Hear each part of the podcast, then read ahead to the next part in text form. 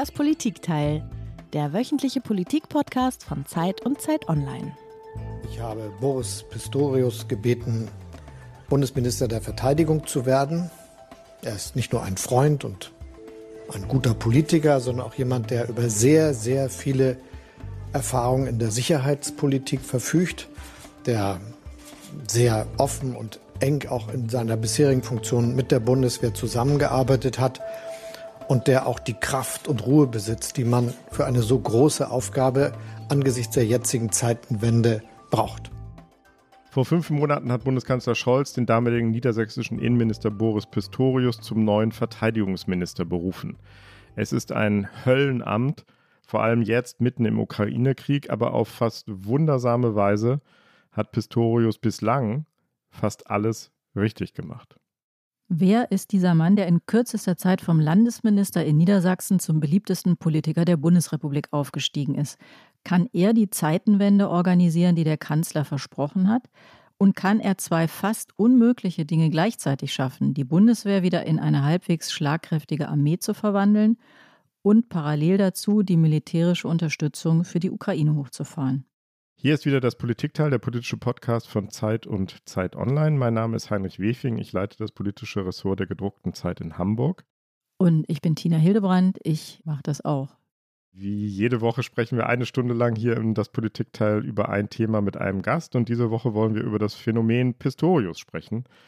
Und zwar mit einem Kollegen, der sich in der deutschen Außen- und Sicherheitspolitik wie kaum ein zweiter auskennt und vor allem gerade mit Boris Pistorius tagelang durch Asien gereist ist. Jemand also, der den Verteidigungsminister intensiv aus der Nähe beobachten konnte. Herzlich willkommen zurück in das Politikteil, Jörg Lau. Freut mich sehr, hier zu sein. Hallo Jörg. Jörg, du hast uns wie jeder Gast ein Geräusch mitgebracht. Lass mal hören.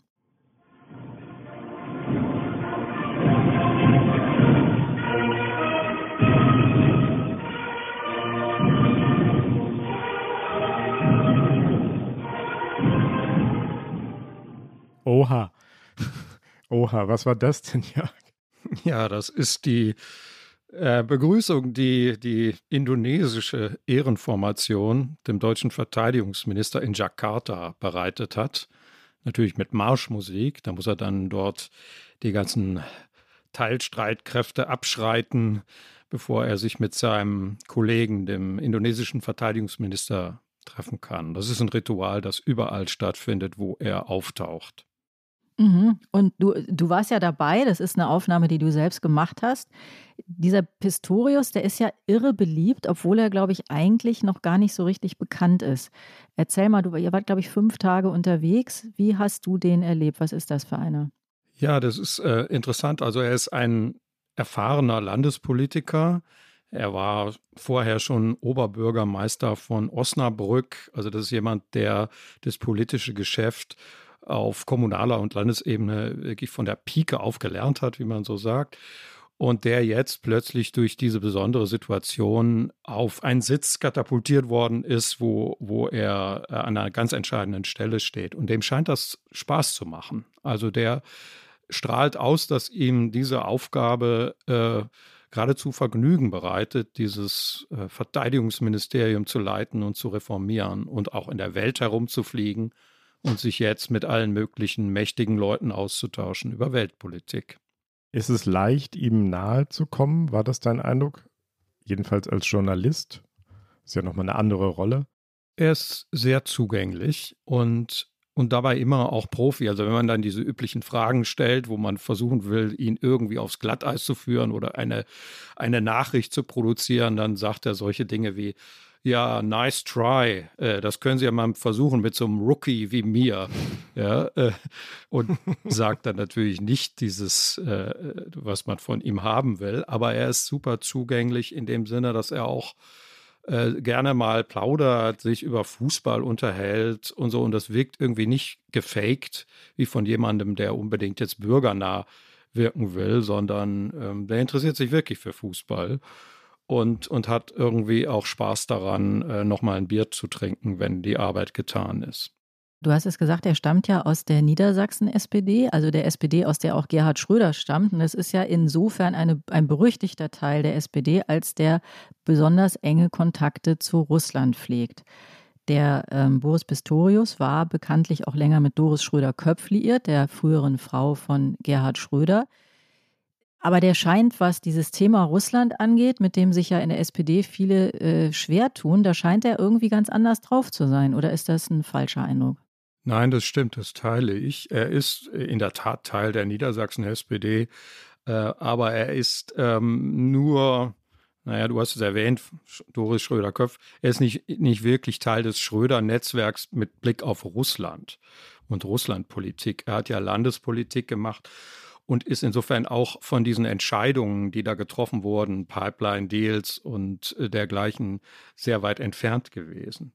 Nach der Krim-Annexion da hat er sich auch zum Thema Sanktionen mal eingelassen und war da sehr, sehr skeptisch, ob Sanktionen das richtige Mittel sind. Da war er so im Mainstream der SPD, der eigentlich zum, zum Normalzustand mit Russland wieder zurück wollte. Aber er kann das von heute aus auch sehr kritisch reflektieren und sagt dann auch schlicht, äh, ja, da haben wir falsch gelegen, da habe ich mich geirrt. Und er sucht nicht eine Ausflucht, dass das alle anderen auch falsch gesehen haben so, sondern es bezieht es wirklich auf sich und das finde ich ähm, gut. Also diese Art von direkter Kommunikation. Direkte Kommunikation hat er auch schon sehr schnell nach dem Amtsantritt gezeigt, als er ein Wort ausgesprochen hat, das dem Bundeskanzler bis heute nicht über die Lippen kommt oder nur sehr schwer. Ich sage, die Ukraine muss den Krieg gewinnen. Also die Ukraine muss den Krieg gewinnen. Das ist sehr direkt, sehr deutlich. Äh, warum traut sich Pistorius, die Dinge auszusprechen, die der Kanzler immer nur so verdruckst, wegdruckst? Ja gut, äh, zum einen ist er in einer anderen Situation. Er spricht jetzt nicht für die gesamte Koalition. Er muss auch nicht die ganze SPD im Blick haben mit all ihren verschiedenen Schattierungen. Er muss auch nicht so viel Rücksicht auf äh, die Stimmung in der Gesamtbevölkerung nehmen. Ähm, äh, das ist vielleicht sozusagen so der taktische Hintergrund, dass er da direkter sein kann. Aber ich glaube schlichtweg, er sieht es auch so. Er sieht so, dass das keinen Sinn hat, drum herum zu reden, dass wir, Deutschland und der Westen und die NATO, einen Sieg der Ukraine braucht und eine ganz klare, deutliche Niederlage Russlands, weil dieser Irrsinn sonst nie aufhört. Also das sind jetzt meine Worte. Mhm. Und ich glaube, aus diesen beiden ergibt sich, dass er da schneller vorangeht. Also er, er hat es etwas leichter als Scholz. Er hat eine andere Aufgabe in der Regierung. Und äh, er ist vielleicht auch äh, selber da entschiedener. Vielleicht auch, weil er sich mit mehr jetzt mit dem Thema mit äh, Experten über Russlandpolitik und Verteidigungspolitik auseinandersetzt in seinem täglichen Geschäft, als das der Bundeskanzler tut. Also es ist nicht nur eine Differenz in den Rollen, sondern du würdest sagen, da ist auch eine Differenz in der Einschätzung? Ich glaube, dass Scholz das im Prinzip auch so sieht. Also, dass der auch will, dass dieser Krieg eindeutig zugunsten der Ukraine ausgeht, dass der Scholz aus taktischen Gründen äh, nicht von Gewinnen spricht, weil er die Debatte danach nicht haben will. Was heißt das jetzt und was tun wir genug dazu? Äh, ich sehe da keine große Differenz zwischen diesen beiden, aber kommunikativ ist das natürlich sehr, sehr anders und entscheidend anders, wenn ich sage, die müssen gewinnen. Dann habe ich das Thema anders für mich abgeschlossen, als wenn ich das so vage lasse, wie Scholz das gerne tut. Scholz hat seine Zurückhaltung mehr oder weniger ausdrücklich immer da auch damit begründet, dass er eine Eskalationsgefahr sieht. Also dass er fürchtet, wenn wir Panzer liefern, tut Putin irgendwas Schreckliches. Wenn wir Flugzeuge liefern, tut er vielleicht etwas noch Schrecklicheres. Sieht Pistorius diese Eskalationsgefahr nicht oder hat er einfach ein anderes Kalkül? Die Eskalationsgefahr beschäftigt alle, die sich ernsthaft mit diesem Krieg und mit den westlichen Waffenlieferungen beschäftigen. Das läuft im Hintergrund immer mit. Nun ist aber die Erfahrung mit all diesen verschiedenen Wellen von Unterstützung, die wir jetzt schon geleistet haben, dass bisher nichts passiert ist, was man befürchtet hat. Also schlimmstenfalls die taktischen Nuklearwaffen äh, oder auch andere schlimme Formen, Formen der Eskalation. Hm. Oder umgekehrt, dass die Eskalation Russlands unabhängig von unseren Leistungen schon stattfindet. Das ist etwas, was man im Gespräch mit Pistorius ganz deutlich merkt, mhm. dass, dass das ihn beschäftigt. Beispiel, das jüngste Beispiel, dieser Staudamm, der gesprengt wurde. Mhm. Das ist eine russische Eskalation, die nicht eine Reaktion ist auf irgendeine Waffenlieferung aus dem Westen. Und ähm, sie ist vielleicht nicht viel weniger schlimm als eine taktische Nuklearwaffe, die man auf so ein Gebiet äh, wirft. Oder Mariupol oder Bachmut. Diese Städte sehen schon jetzt mit konventionellen Waffen angegriffen so aus wie Städte nach einem Atomangriff. Also sehr viel schlimmer geht es gar nicht. Das ist seine Perspektive, glaube ich. Die Eskalation findet statt und wenn wir nicht gegenhalten, ist auch das eskalatorisch, denn dann geht das immer weiter. Hm. Das eine ist die Eskalationsgefahr und das andere, was immer besprochen wird, ist die Unterstützung der Bevölkerung. Jetzt sind neulich Drohnen über dem Kreml explodiert, auch über russischen Wohngebieten sind äh, abgeschossene Teile, Raketenteile heruntergefallen. Macht der Pistorius sich eigentlich auch Sorgen, dass die Zustimmung zur deutschen Unterstützung für die Ukraine weiter bröckeln könnte, wenn es noch mehr solche Vorfälle gibt oder wenn endgültig herauskommt, dass womöglich die Ukraine selbst hinter der Sprengung der Pipeline Nord Stream 2 steckt. Jetzt hat es ja nochmal neue Erkenntnisse gegeben, die unser Kollege Holger Stark unter anderem ausgegraben hat, dass äh, von solchen Anschlagsplänen auch die Bundesregierung möglicherweise sehr früh unterrichtet war. Ja, äh, sicher. Diese Dinge machen allen Sorgen, die die Ukraine unterstützen und das für eine richtige äh, Sache halten. Ähm, für Pistorius ist die Sache mit dieser eventuellen Warnung vor einer möglichen Attacke, äh, an der Ukrainer möglicherweise beteiligt sind, nicht so ein Problem, weil da war er noch nicht im Amt. Also er war nicht Teil der Bundesregierung, als diese möglich Warnungen möglicherweise eingingen. Und sein Haus ist auch nicht an der Aufklärung beteiligt. Also es macht nicht die Bundeswehr oder der MAD, sondern andere Stellen der Bundesregierung. Und er bleibt bemerkenswert ruhig bei diesen Dingen und bei der Frage, äh, wird die Unterstützung schwinden? Seine Position ist meiner Meinung nach die, wir unterstützen die Ukrainer ja nicht, weil wir die so nett finden oder weil wir glauben, die haben schon eine perfekte Demokratie, sondern weil die angegriffen werden und weil das in unserem Interesse ist, diesen Angriff zu stoppen. Und das tun unter hohen Verlusten die Ukrainer gewissermaßen für uns damit das Ganze nicht auf NATO-Territorium überschwappt.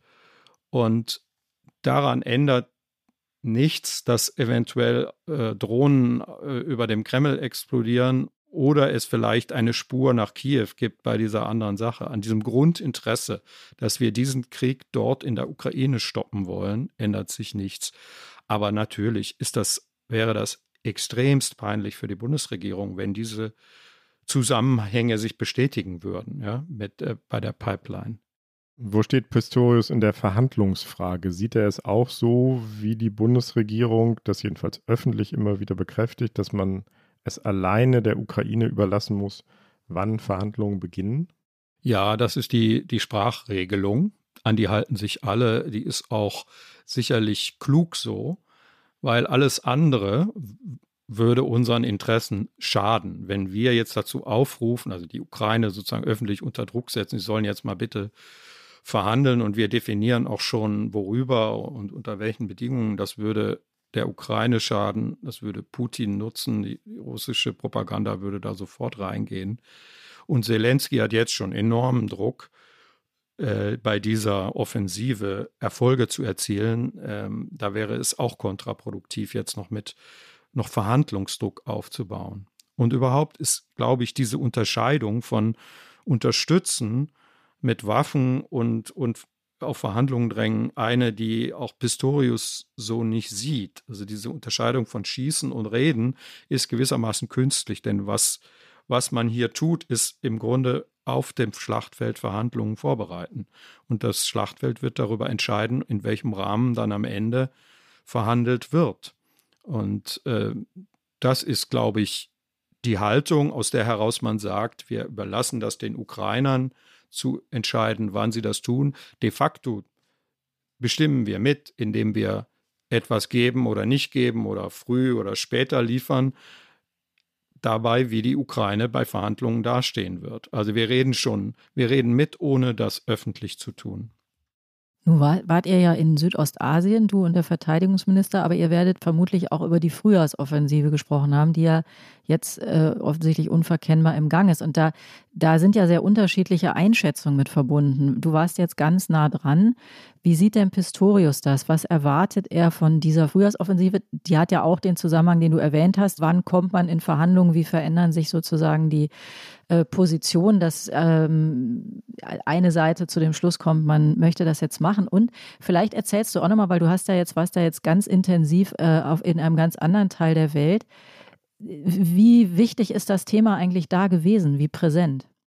Also er ist sehr zurückhaltend mit Kommentaren zu dieser Frühlingsoffensive, die mittlerweile eine Sommeroffensive ist, die sich ja extrem verschoben hat. Mhm. Äh, aus welchen Gründen auch immer, auch das kommentiert weder er noch die Bundeswehr.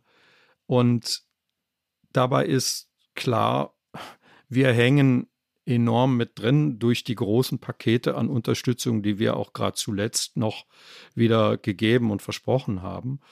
Wir wollen den Erfolg dieser Offensive, genau aus dem Grund, den ich eben beschrieben habe, um eine gute Verhandlungsposition zu erreichen. Und, und nochmal andersrum gesagt, einen, einen nicht so dollen Erfolg dieser Offensive soll es möglichst nicht geben, weil dann möglicherweise auf uns zurückfällt, dass wir zu wenig unterstützt haben als Westen. Also von daher hängt man auch mit drin, wenn, wenn Zelensky und seine Generäle das nicht packen, ähm, durchzustoßen und äh, die Russen in eine Position zu bringen, wo sie dann verhandeln wollen. Aber es, man kommentiert nicht die, das aktuelle Geschehen. Alle gehen davon aus, dass das Wochen, wenn nicht gar Monate braucht, bis man wirklich davon reden kann, ob das Ganze ein Erfolg ist.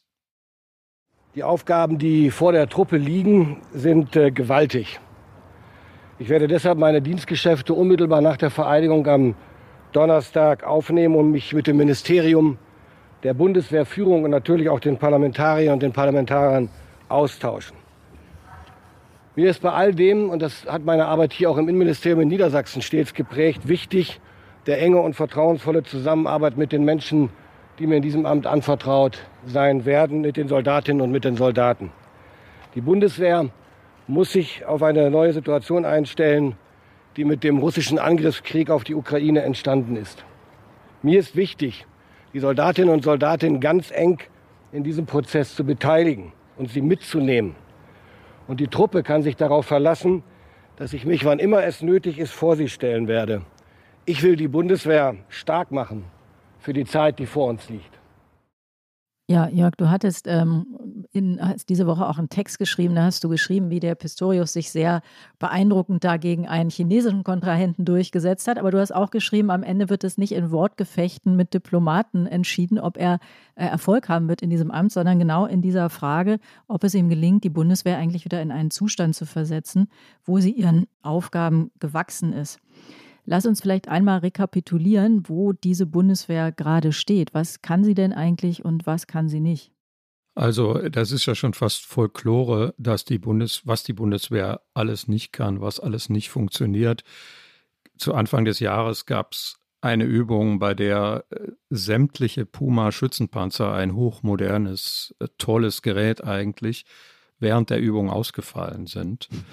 Und das ist natürlich. Gut, dass es nur eine Übung war. Hm? Ja, es war nur eine Übung, aber es wird einem natürlich ein bisschen anders in diesen Zeiten, wenn man weiß, dass solche zentralen, wichtigen Geräte wie Schützenpanzer hm. im Gefecht nicht funktionieren, möglicherweise. Dann gibt es die berühmten Funkgeräte, die die Bundeswehr hat. Das sind alte Geräte, die abgehört werden können, die überhaupt nicht mehr dem NATO-Standard entsprechen. Man merkt an diesen Sachen, die jetzt nicht so, so entscheidend scheinen oder nicht, nicht so, äh, so, so plakativ sind wie, wie kaputte äh, äh, Boote und, und nicht fliegende Flugzeuge, dass man überhaupt nicht mehr einsatzfähig ist. Das haben ja auch Kommandeure und Inspekteure gesagt. Wir, wir stehen blank da. Das ist weiterhin der Stand. Äh, es gibt kaum eine Flugabwehr. Man, äh, man hat das Szenario, dass Deutschland vielleicht angegriffen werden könnte, wie wir das jetzt in der Ukraine sehen, von Bombern oder von Cruise Missiles oder das war einfach kein Szenario, auf das die Bundeswehr sich noch vorbereitet hat. Die Bundeswehr steht ähm, wirklich an, an einer Art Nullpunkt und äh, die Einsatzbereitschaft ist nicht gewährleistet und das ist äh, dramatisch. Du hast gerade gesagt, die Einsatzbereitschaft, du meinst die Fähigkeit, ne? Bereit wären sie schon, oder? Wenn sie könnten. Ja, äh, ich meine das in dem technischen Sinn. Äh, so. Ja, also bereit wären sie, aber, aber die Fähigkeiten sind nicht da. Wir wollen nach vorne gucken im Wesentlichen, aber ich glaube, wir müssen einmal kurz rekapitulieren, wie es dazu gekommen ist, um auch verstehen zu können, was auf Pistorius jetzt als Aufgabe zukommt. Also wie kann es sein, dass die Bundeswehr in diesem Zustand ist? Wer trägt dafür die Verantwortung? Wer hat die Entscheidungen getroffen? Ja, dabei fallen zwei Namen, Gutenberg und de Maizière, die waren in ihrer Amtszeit entscheidend für das. Zwei ehemalige Bundesverteidigungsminister, beide der CDU. Genau, beide von der Union. Und ähm, die waren in den Jahren ab 2009 dafür zuständig, dass die Bundeswehr geschrumpft wurde. Es, es kam dann auch die Entscheidung äh, äh, gegen die Wehrpflicht. Ähm, man hat aber auch strukturell die Bundeswehr ganz anders aufgestellt, so dass sie eben eigentlich hauptsächlich noch für internationale Einsätze da war und nicht so sehr für die Bündnis- und Landesverteidigung. Das stand ganz im Hintergrund. Das war alles unter dem Vorzeichen von Afghanistan Einsätzen, Einsätzen dann später in Afrika, Einsätzen der Marine äh, gegen Piraterie, diese Dinge. Daran hat man die Zukunft gesehen. Und jetzt muss umgesteuert werden, weil natürlich diese Einsätze weiter stattfinden werden, aber zentral Bündnis- und Landesverteidigung ist. Hm. Du ähm, hast in, in, diese, in dieser Woche auch in der Zeit beschrieben, dass Pistorius einige wichtige Personalien umbesetzt hat. Er hat zum Beispiel Carsten Breuer zum neuen Generalinspekteur gemacht. Das ist ein General, der schon Corona gemanagt hat. Der war ihm offensichtlich von ähm, Olaf Scholz empfohlen worden. Reicht das und woran wird man eigentlich erkennen können, ob der Boris Pistorius erfolgreich ist bei dem, bei dem, was du beschreibst, was da notwendig ist? Mit solchen Personalumbesetzungen ist es ja noch nicht getan. Nein, ganz bestimmt nicht. Es ist trotzdem wichtig, weil er durch den Umbau der Führung zeigt, äh, er demonstriert er auch seinen Anspruch, diesen Laden wirklich umzusteuern und er holt sich dafür Leute wie den jetzigen Generalinspekteur äh, äh, Breuer, die auch gut darin sind zu organisieren. Das hat der Breuer während Corona im Kanzleramt bewiesen als Leiter des Stabes dort. Ähm, aber es geht natürlich um sehr viel mehr. Ich glaube, wenn man sich fragt, was, wie, woran wird man bemessen, ob ihm dieser Umbau gelingt, dann werden das ganz konkrete Dinge sein, wie wird in absehbarer Zeit Ersatz da sein für das Material, das wir jetzt an die Ukraine abgegeben haben. Das kommt ja auch noch hinzu. Ja? Also die Bundeswehr war in einem schlechten Zustand, bevor dieser Krieg anging. Und jetzt haben wir einige unserer besten Waffensysteme abgegeben an die Ukraine. Zu Recht, aber die fehlen natürlich bei der Bundeswehr. Zum Beispiel Leopardpanzer. Es sind jetzt 18 Stück nachbestellt worden. Es wäre schön, wenn Pistorius zusammen mit dem Kanzler irgendwann präsentieren könnte, hier sind unsere nachbestellten Panzer. Die Wiederaufrüstung der Bundeswehr kommt voran. Hat er eigentlich gedient, der Pistorius? Das ist ja eigentlich immer so eine klassische Frage, die jedem Verteidigungsminister gestellt wird.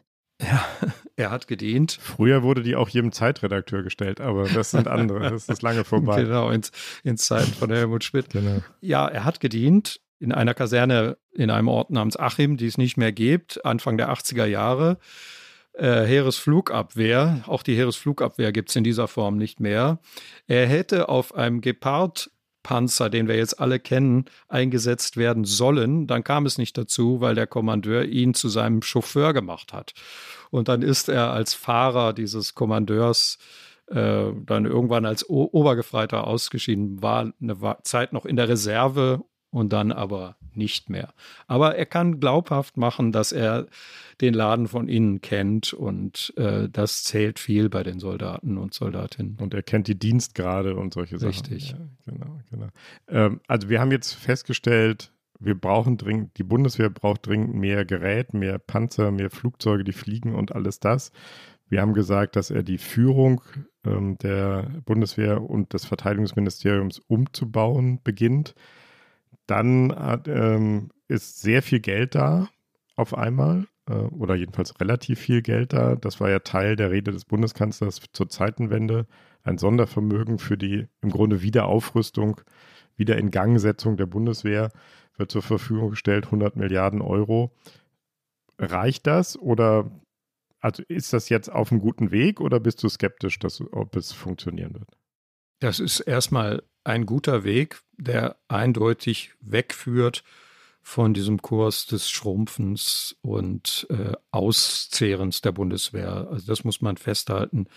Und da hat äh, diese Regierung recht, wenn sie dann sagt, ja, die Union, die uns jetzt dafür kritisiert, dass wir nicht noch mehr ausgeben, die ist doch mit ihren Ministern verantwortlich dafür gewesen, dass wir eigentlich in diesem Zustand gelandet sind. Klammer auf, natürlich war die SPD auch nicht auf den Barrikaden, um das 2-Prozent-Ziel einzuhalten. So. Aber jetzt tun sie das. Man muss dazu sehen, dieses Sondervermögen mit diesen riesigen 100 Milliarden dient jetzt eigentlich dazu, Ausgaben zu machen, mit denen wir dann errechnen können, dass wir ungefähr 2 Prozent im Durchschnitt der Jahre ausgeben für die Bundeswehr, damit das Versprechen gegenüber der NATO und auch aus der Zeitenwende-Rede erfüllen. Das ist aber nicht nachhaltig, denn irgendwann ist das Sondervermögen aufgebraucht und dann muss man es entweder im Haushalt neu regeln und umbauen, da muss das Geld irgendwoher genommen werden, dann gibt es Verteilungskämpfe, oder man braucht ein neues Sondervermögen.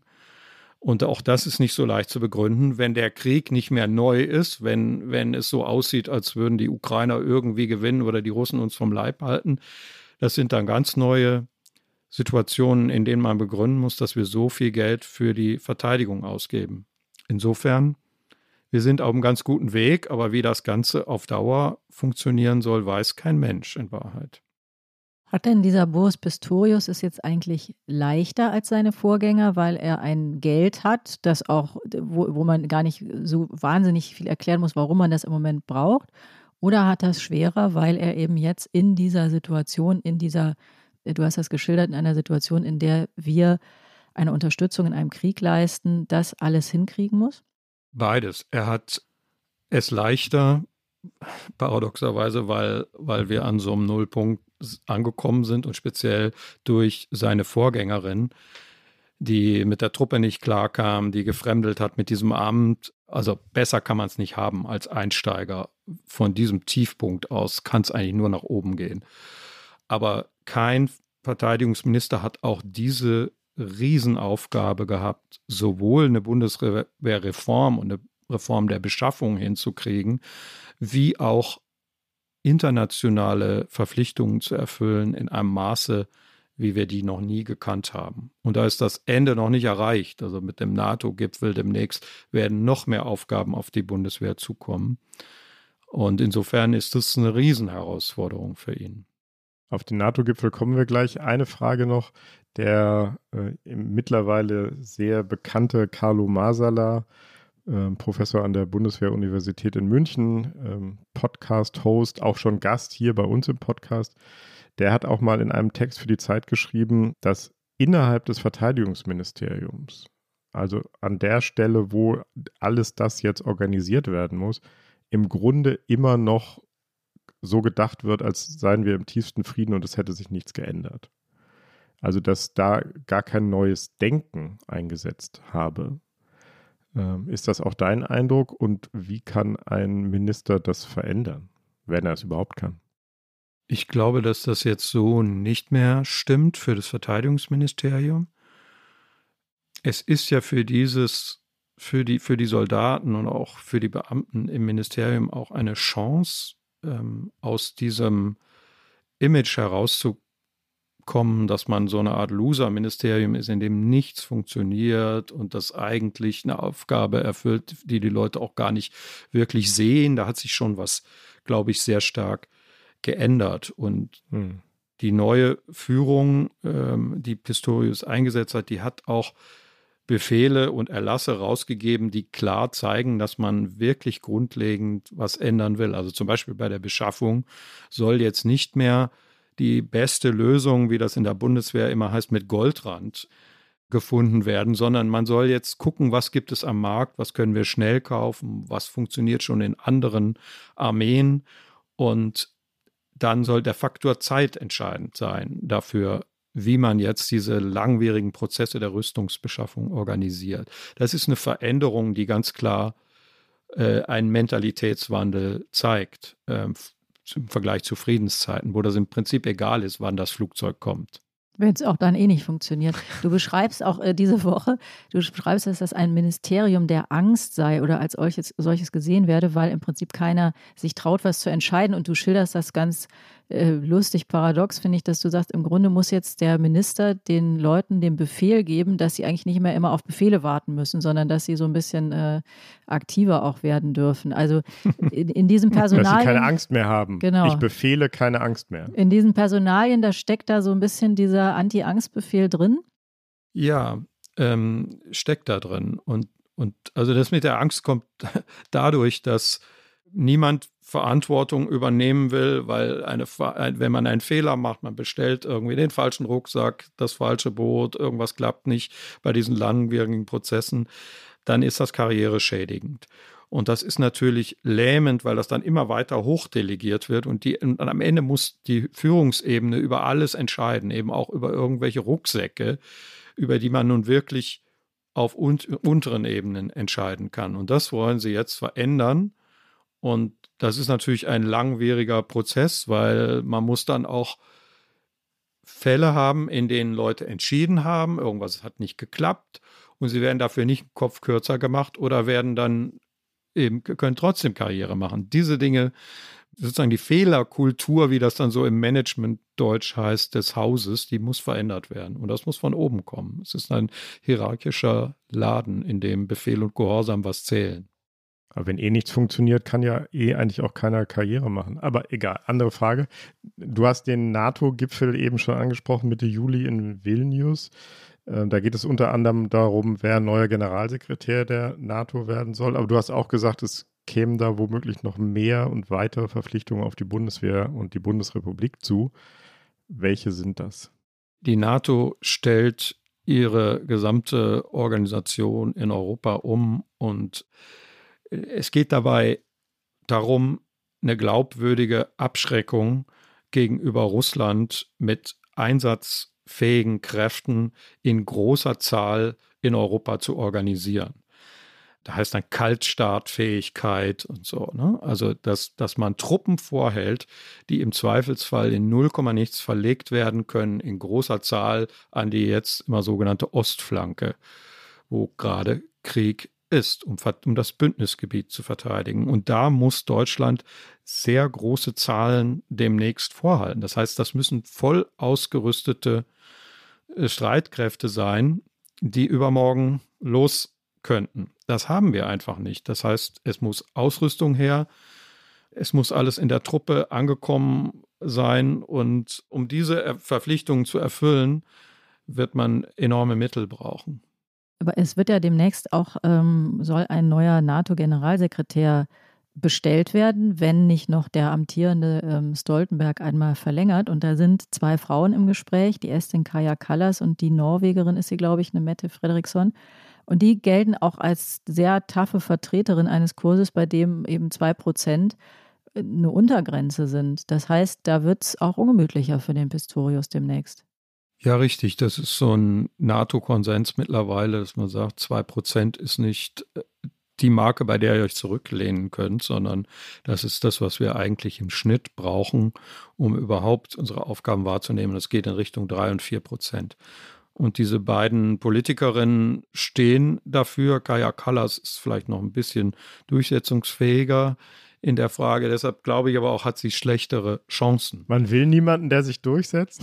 Genau, man will niemanden aus einem kleinen Land an der Front mit Russland, hm. das eine verständliche, aber sehr, äh, sagen wir mal, alarmistische Perspektive hat und alle vor sich hertreiben würde. Ich halte es für unwahrscheinlich, dass sie das wird. Frederiksen aus Dänemark schon eher. Wir werden es sehen. Ähm, auf jeden Fall äh, bleibt es dabei, zwei Prozent sind langfristig eher die Untergrenze. Hm. Wir haben ja jetzt viel über, ja, über Ausrüstung, Beschaffung, äh, Flugzeuge, die fliegen, Waffen, die schießen gesprochen es gibt ja auch eine sicherheitspolitische Debatte und Strategien. Und ähm, da wird ja schon seit vielen Jahren darüber gesprochen, dass zum Beispiel, dass es große Verschiebungen gibt, dass auch die USA sich ähm, nicht mehr so Europa zuwenden, egal wer jetzt da Präsident ist, selbst mit einem Joe Biden. Deswegen fordert zum Beispiel der französische Präsident eine strategische Autonomie für Europa. Ist der Pistorius eigentlich einer, der sich in solchen Debatten auch positioniert oder schon positioniert hat und wo steht er da? Er hat sich dazu äh, meines Wissens nicht explizit geäußert zu Macron. Das wäre auch nicht sehr geschickt. Das sollte er dann lieber Scholz überlassen, diese Diplomatie zu betreiben. Die Sicht in der Bundeswehr ist, dass strategische Autonomie kein sinnvolles Ziel ist sondern dass man größere unabhängig, äh, dass man, man sagt dann immer, den, den europäischen Beitrag in der NATO müssen wir stärken, damit man in Amerika die Debatten nicht bekommt, das sind hier alles Trittbrettfahrer und demnächst äh, kommt äh, Donald Trump möglicherweise zurück oder jemand, der ähnlich drauf ist und sagt, uns reicht es jetzt langsam mit äh, unserem Engagement in Europa diese Leute ziehen den Karren nicht mit. Darum geht es eher. Strategische Autonomie scheint mir auch nach den Erfahrungen jetzt im Ukraine-Krieg, dass wir so abhängig sind davon, äh, dass die Amerikaner sich da reinhängen und auch die NATO führen, nicht nur mit Material, sondern auch diplomatisch, dass das im Moment ähm, wirklich kontraproduktiv wäre. Man sendet damit ja auch das Signal nach Amerika, ja, wir wollen uns eigentlich von euch frei machen und das wäre wieder ein Argument für die Trumpisten zu sagen, ja, die, die tun nicht genug und sie fantasieren darüber, dass sie uns gar nicht mehr brauchen, geht's noch. Ist denn der Pistorius einer, der, du hast gesagt, da überlässt er das besser dem Scholz, aber ist das einer, der diesen Anspruch hat, auch solche Debatten mitzuprägen? Also das haben ja Verteidigungsminister nicht immer gemacht, aber wenn man sehr weit zurückdenkt, zum Beispiel jemand wie Volker Rühe, der hatte diesen Anspruch, glaube ich, ganz sicher. Hm. Helmut Schmidt, noch früher. Hm. Ist das sowas, was der, wo der Pistorius sagt, ich habe jetzt so genug erstmal mit dieser ganzen Beschafferei und so weiter zu tun? Oder sieht der sich da auch als einen, ja, als jemanden, der auch da mitspielen will? Ich glaube zu sehen, dass er da Appetit entwickelt in diesen Sachen. Das war auf unserer Asienreise auch zu sehen. Da hat er nämlich lanciert, dass wir mal unsere Rüstungsexportrichtlinien Richtlinien in, in Sachen Indien ändern sollen, dass wir denen Waffen geben sollen, die wir vorher ihnen immer verweigert haben, weil das in unserem strategischen Interesse ist, Indien an uns zu binden und gegen China auch aufzurüsten. Indien auch als ein Partner, mit dem wir unsere China-Abhängigkeit diversifizieren können und so. Da sind wir also sehr in großen strategischen Fragen, die eigentlich nicht mehr nur Verteidigungspolitik betreffen. Und da hat er durchaus Ambitionen. Deutschlands beliebtester Politiker heißt gerade Boris Pistorius. Bereits im Februar ist er laut ZDF Politbarometer der beliebteste Politiker Deutschlands. Er steigt von 0 auf 1 in die Top 10 ein. Schon kurz nach seinem Amtsbeginn trauen ihm zwei Drittel der Befragten zu, dass er seine Sache gut machen wird. Im Mai finden 71 Prozent, Pistorius mache seine Sache gut. Jörg, viele der Vorgänger von Boris Pistorius äh, sind als Verteidigungsminister gescheitert. Die waren vielleicht am Anfang auch extrem beliebt. Ähm, Karl Theodor zu Guttenberg haben wir vorhin schon erwähnt. Ähm, der galt als die Zukunftshoffnung der deutschen Politik schlechthin ähm, und ist dann aber im Verteidigungsministerium gescheitert, weniger am Verteidigungsministerium, sondern mehr an seinen Studienleistungen vorher.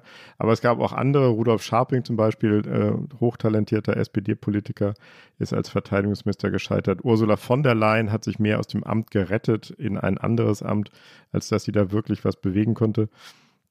Sag mal, warum ist das so ein Höllenjob und wo liegen die Risiken, als Verteidigungsminister eben doch zu scheitern?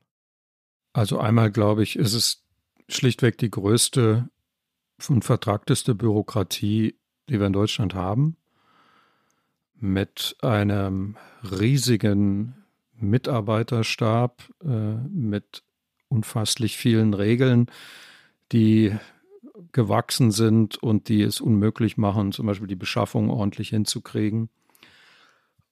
Und dann gibt es aber noch eine andere Dimension, die finde ich genauso wichtig. Und das ist diese ambivalente, um nicht zu sagen verlogene Haltung der Deutschen gegenüber ihrer Armee.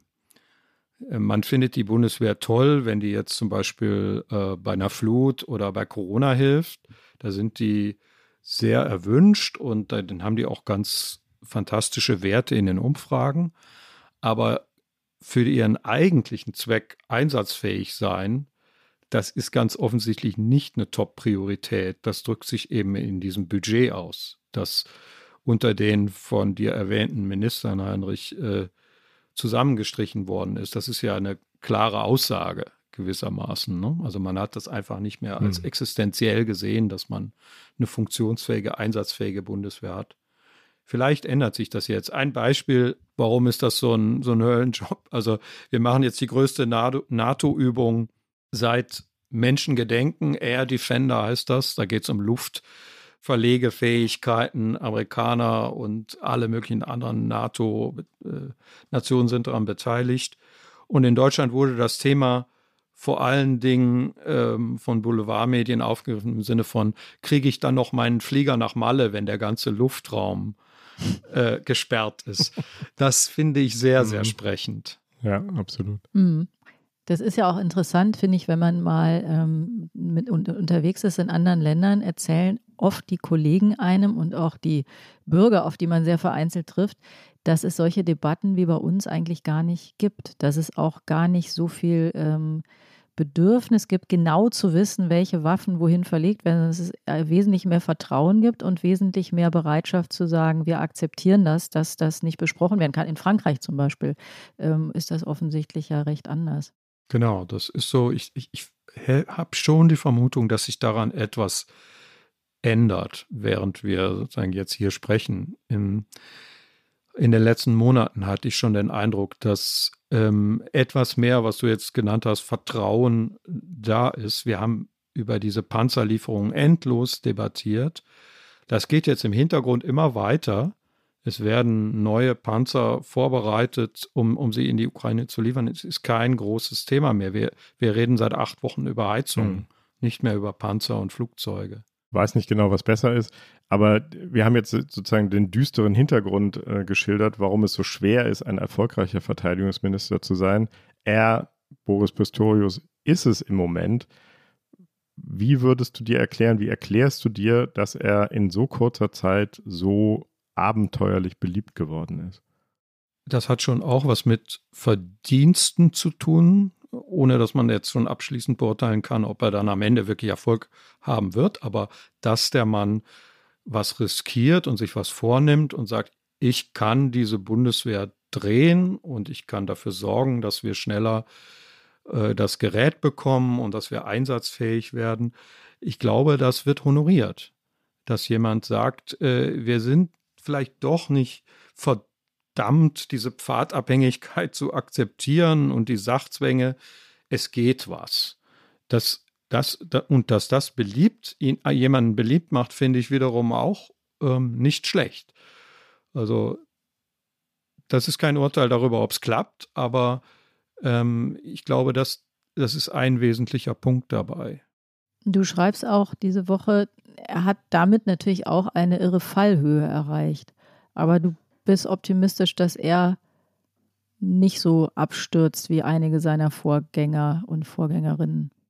Ja, ähm, äh, ich hoffe das mal. Ähm, äh, die Fallhöhe bezieht sich auch darauf, dass er natürlich viele Leute, wenn er da die Führungsebene umbaut, auch frustriert hat, dass so ein Apparat auch zurückschlagen kann und Leute, deren Karrieren vielleicht jetzt ähm, erstmal zum Erliegen gekommen sind, irgendwann auch Sachen vielleicht nicht mitmachen, die er ange angeregt hat, die er angestoßen hat. Also ähm, dieser Apparat ist mächtig und er kann auch Minister scheitern lassen. Das haben wir schon erlebt. Ähm, Ausgang offen, würde ich sagen. Was sagt eigentlich der Bundeskanzler dazu, dass einer seiner Minister so deutlich viel beliebter ist als er selbst? Also für Scholz ist das ja erstmal eine gute Sache, dass diese Totalkatastrophe äh, von Christine Lambrecht durch seine Entscheidung jetzt erstmal geheilt wurde.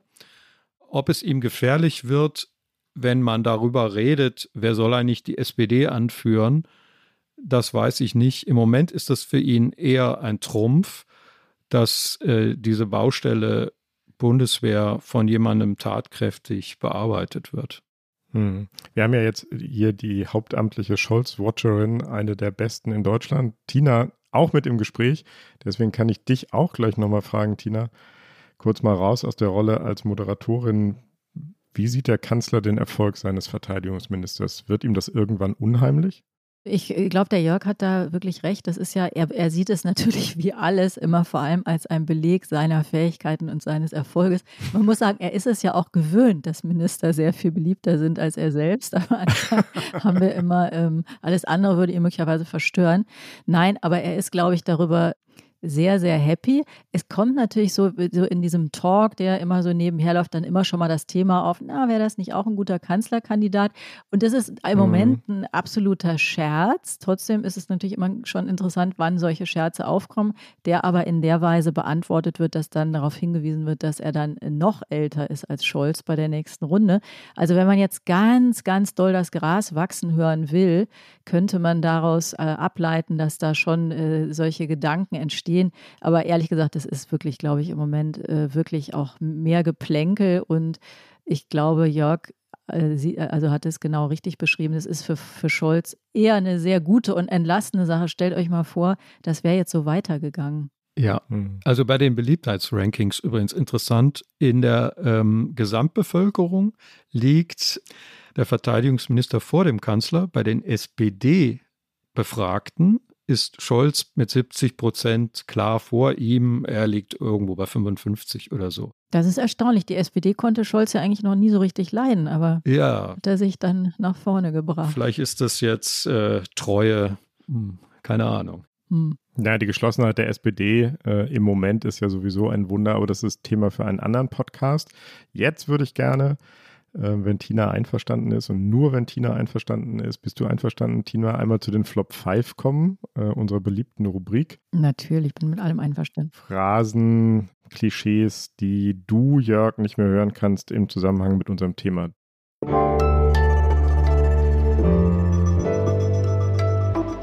Die Flop 5. Du hast vielleicht eine Kleinigkeit vorbereitet. Was wäre dein erster Flop? Ja, mein erster Flop wäre Führungsmacht Deutschland. Das ist ein Begriff, den äh, Lars Klingbeil im letzten Jahr eingeführt hat. Der SPD-Vorsitzende, ich finde den Impuls, wir nehmen uns was vor, wir wollen was leisten, wir wollen auch mitbestimmen, mitreden, im Prinzip richtig. Nur ist dieser Begriff, wir sollten als Führungsmacht auftreten, wirklich bizarr angesichts der Lage, über die wir ja hier jetzt auch fast eine Stunde gesprochen haben, der Bundeswehr. Es wäre besser, wir würden erstmal, wie wir es gerne anderen so sagen, unsere Hausaufgaben machen und das leisten, was von uns erwartet wird. Das wird schwer genug. Mhm. Besser nicht über Führung sprechen in diesem Zusammenhang. Okay, das leuchtet ein. Jörg, was ist dein zweiter Flop? Nationaler Sicherheitsrat. Hm. Den kriegen wir ja auch gar nicht, ne? Den kriegen wir nicht, genau. Und er wird immer wieder gefordert von Leuten, die auch ähm, damit etwas, etwas Sinnvolles eigentlich beabsichtigen, nämlich dass diese ganzen Themen nationaler Sicherheit, äh, unserer Strategie, unserer Interessen, dass die äh, konsistenter und kohärenter bearbeitet und auch kommuniziert werden. Ich glaube, man soll das sich einfach abschminken, weil das in Deutschland nicht funktioniert in unserem Regierungssystem. Wir haben Koalitionsregierungen, in denen es nicht eine klare, eindeutige, mächtige Führung gibt, sondern Konkurrenz um diese Themen, wie jetzt zwischen Annalena Baerbock und Olaf Scholz. zwischen dem grünen geführten Außenministerium und dem Kanzleramt. Und das ist vielleicht auch gar nicht schlecht. Man konkurriert um die Deutung der Welt.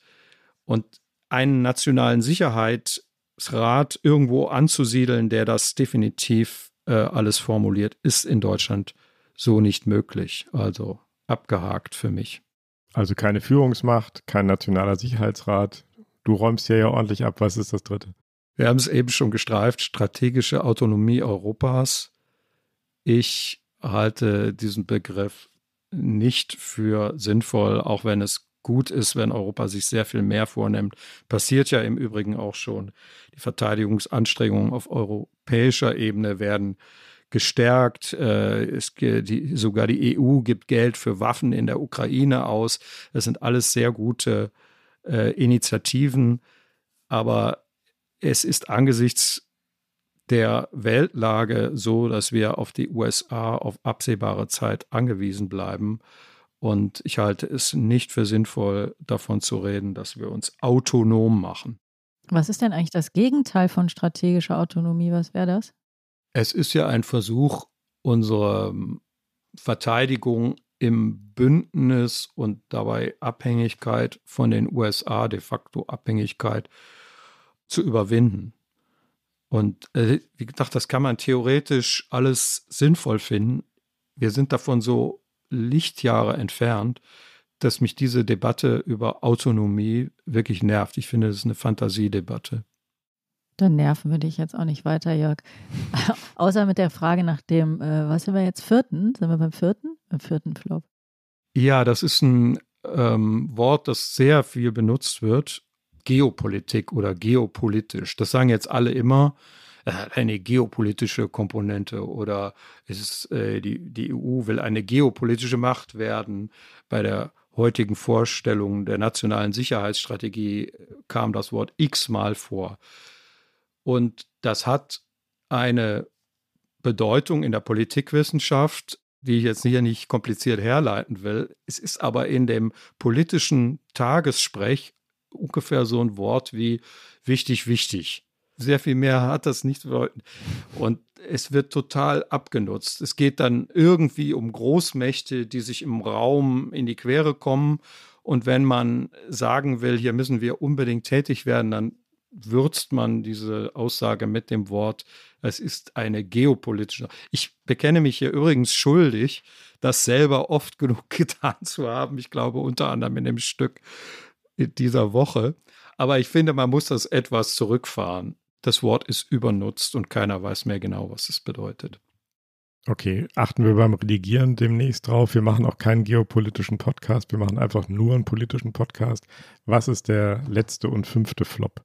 regelbasierte Ordnung. Wie, die willst du jetzt auch abschaffen? Die, ich fände schön, wenn es eine gäbe, aber es wird darüber geredet, als, als existiere die und dann gibt es so finstere, böse Kräfte, die wollen die abschaffen, das sind die Chinesen und die Russen und wir sagen, das ist ein Angriff auf die regelbasierte Ordnung und damit haben wir alles gesagt über unsere Ziele und unsere Politik. Und es ist auch so ein, ein wolkiges und nebliges Wort. Diese Ordnung, in der wir leben, beruht auf Regeln, die der Westen selber oft genug gebrochen hat. Es ist auch nicht sehr ordentlich in der Welt gerade. Und die, diese Suggestion, sozusagen, ähm, da gibt es wir, die für diese regelbasierte Ordnung sind, und, und die anderen sind die Störer. Es ist etwas, was die Welt äh, nicht wirklich beschreibt, wie sie gerade ist. Und es ist auch so ein bisschen so ein, ein Nebelwort für eine Ratlosigkeit über die derzeitige Weltlage. Ich würde das auch stark zurückfahren. Mir fällt es auch immer auf, dieses Wort, wenn ich da irgendwo sitze in irgendeiner Pressekonferenz oder so, in einer internationalen und das höre. Ich frage mich dann manchmal, was könnte man stattdessen sagen?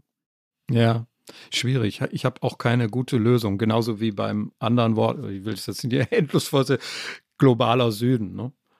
Globaler Süden ist auch so ein Wort, wo man denkt, ja, ich weiß, was du meinst, welche Länder und so, aber sind die wirklich, die sind nicht alle im Süden und die sind nicht ein fester Club und keiner hat ein gutes anderes Wort dafür. Mhm. Dritte Welt sagen wir nicht mehr, also sagen wir das.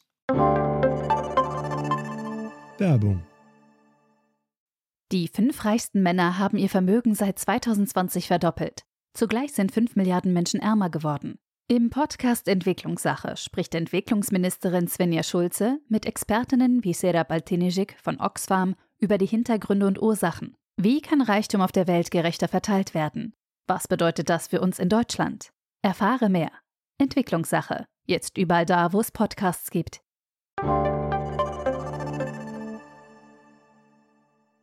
Jetzt haben wir viele Flops gehört, viele Worte, die wir nicht mehr benutzen wollen oder nur noch sehr, sehr sparsam. Vielleicht auch in neuen Kombinationen müssen wir mal ausprobieren. Aber wir fragen ganz am Schluss immer, und das fragen wir dich jetzt auch, lieber Jörg, was macht dir denn Hoffnung im Zusammenhang mit dem Thema, das wir besprochen haben? Heute war es gar nicht so düster.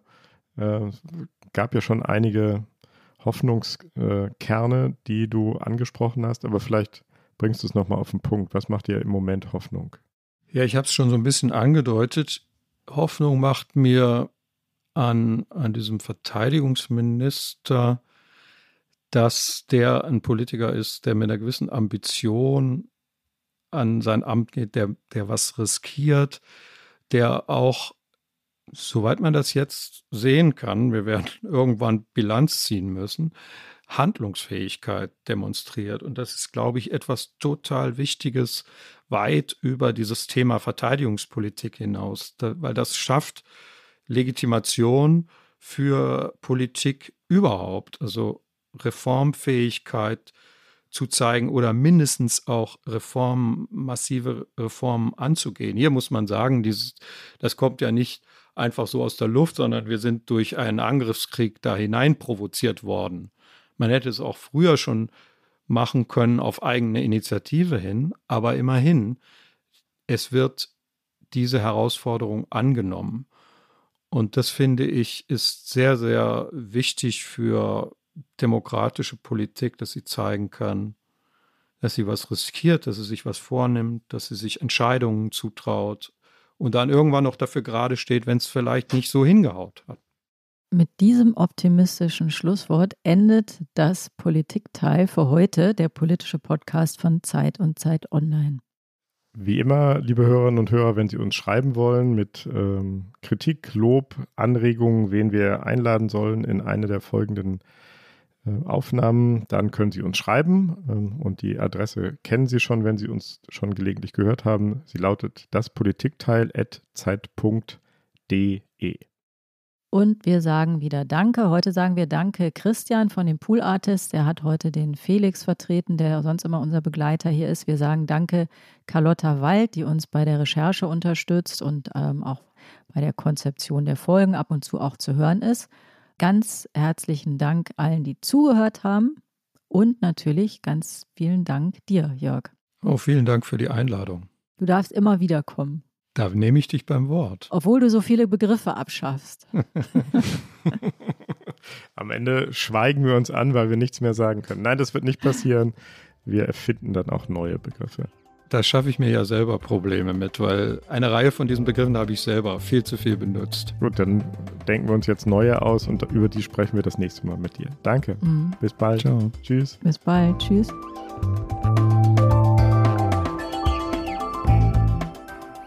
Das Politikteil ist ein Podcast von Zeit und Zeit Online, produziert von poolartists.de.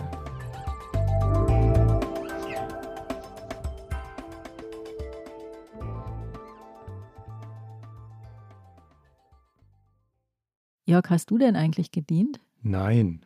Ich bin ausgemustert worden. Nein. Du hättest gerne, aber du durftest okay, nicht? nein, das gibt's doch gar Oder nicht. wärst du dann, hättest du verweigert? Verweigert und ausgemustert. Also ganz, ganz schlimm.